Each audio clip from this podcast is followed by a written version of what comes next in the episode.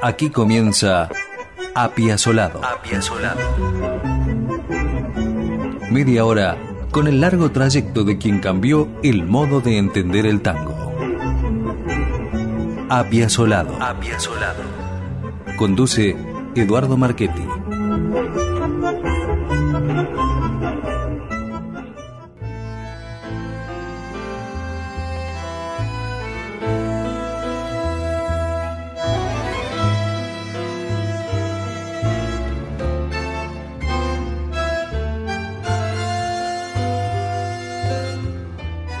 Quizá el origen de muchas inspiraciones y composiciones de Astor Piazzolla haya que buscarlo en aquel chico que deambuló mucho por las calles de Nueva York en la segunda mitad de la década del 20. En Astor Piazzolla Memorias de Natalio Gorín, el bandoneonista relata lo siguiente: A los seis años me habían echado de dos escuelas por peleador. Los pibes de mi barra me decían lefty, zurdo, porque mi trompada ya se había hecho famosa. Era violento, malo en serio. Formaba parte de una barra muy fuerte, todos hijos de italianos, y nos peleábamos con los hijos de judíos. Era la versión infantil de lo que pasaba entre los grandes, las mafias italiana y la judía. Era muy bajito y quizá por eso, y por el problema de mi pierna, que me obligaba a usar zapatos especiales, siempre quise sobresalir le llevaba la contra a todo el mundo. Si mi papá me prohibía salir a la calle, yo me escapaba. Si los médicos decían que no me convenía hacer deportes, me metía en los partidos de béisbol y corría a la par de cualquiera. Me gustaba el desafío. Papá y mamá trabajaban hasta los domingos y yo andaba con la barra por las calles de Nueva York. Mis mejores amigos eran Willy y Nicky. También tenía de compinche a Jack LaMotta, que Martin Scorsese inmortalizó en su película Toro Salvaje. Otro era Joseph Campanella, con el tiempo un famoso jugador de béisbol. Con todos ellos me volví a ver cuando fui a tocar a los Estados Unidos. El resto de la barra, según me contaron, estaba en la cárcel, que también pudo haber sido mi destino, porque era muy camorrero.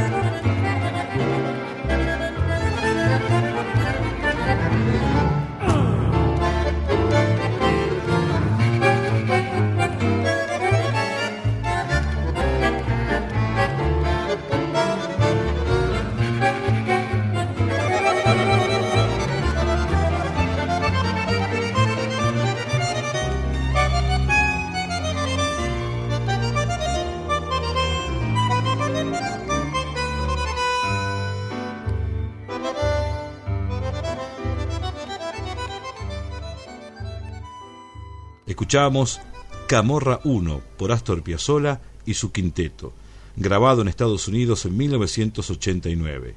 Completaban el quinteto Pablo Ziegler en piano, Fernando Suárez Paz en violín, Horacio Malvicino guitarra y Héctor Console en contrabajo. Esta fue la última grabación del quinteto antes que muriera Piazzolla.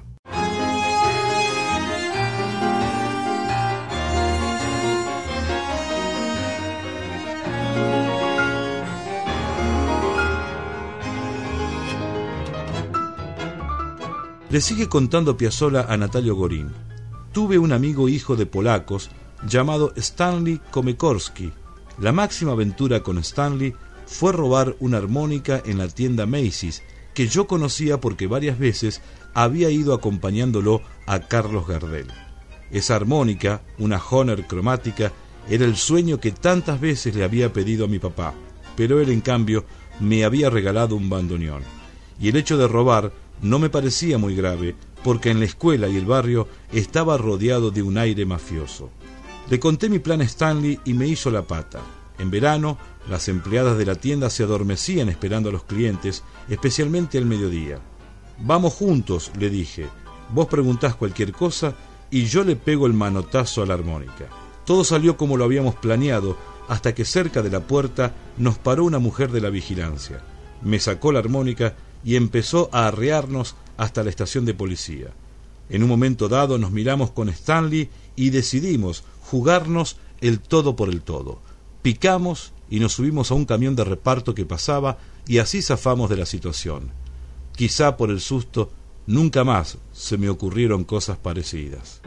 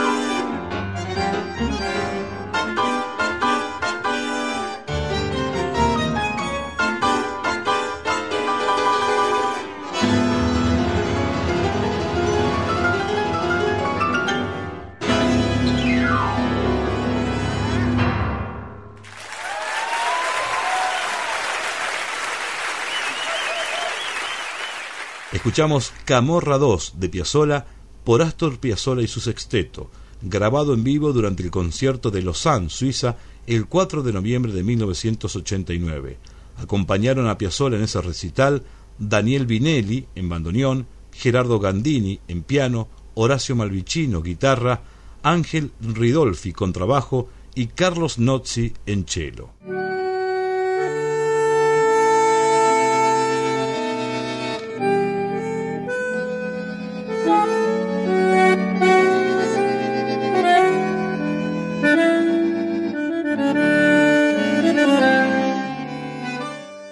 Otro relato de Piazzolla que le hace Natalio Gorín sobre su infancia y adolescencia que preanuncia un destino. Mis padres, contaba Piazzolla, decidieron volver definitivamente a la Argentina cuando yo tenía 16 años. A esa edad es muy difícil que los hijos compartan los argumentos de sus padres, y yo no fui la excepción. En Nueva York quedaban Stanley, la música de jazz, dos o tres novias y un mundo que transitaba seguro. Ese destino volver a tomar el barco, llegar a Buenos Aires y después seguir a Mar del Plata no me entusiasmaba.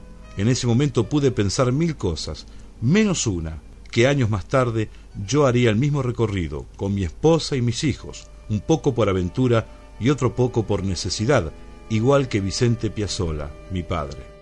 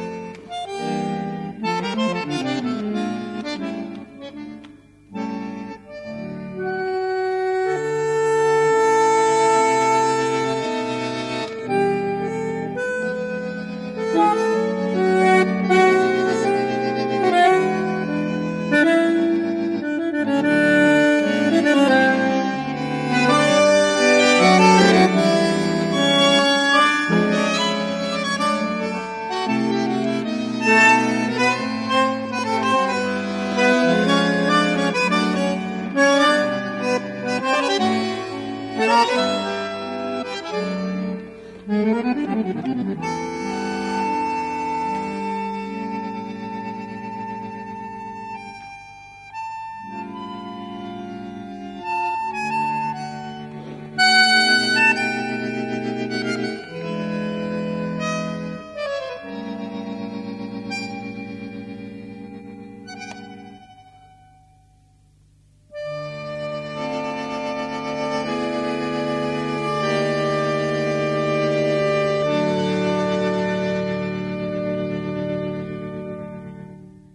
Escuchábamos Volver de Gardel y de Pera por Astor Piazzolla y Aníbal Troilo en dúo de bandoneón, grabado el 15 de julio de 1970.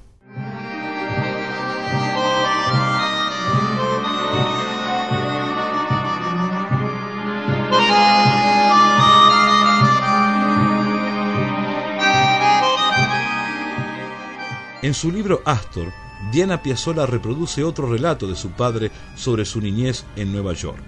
Todo era muy pobre en la calle 8, pobre y triste, pobre y violento.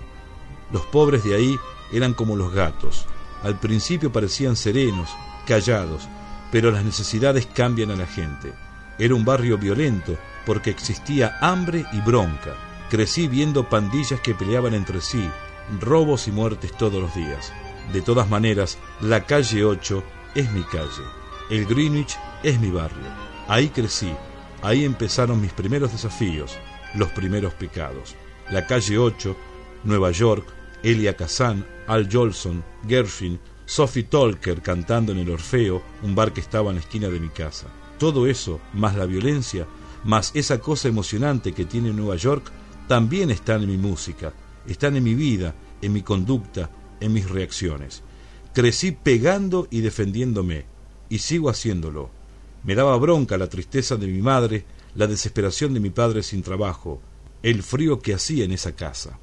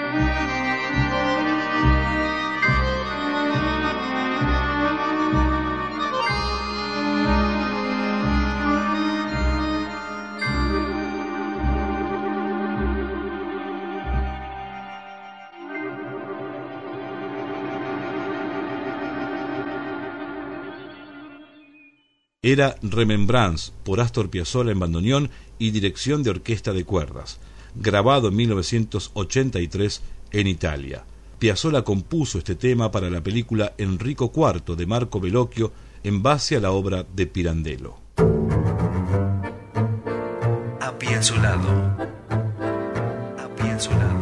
El próximo miércoles a las 21 por la 103.7 nos reencontraremos con Astor Piazzolla.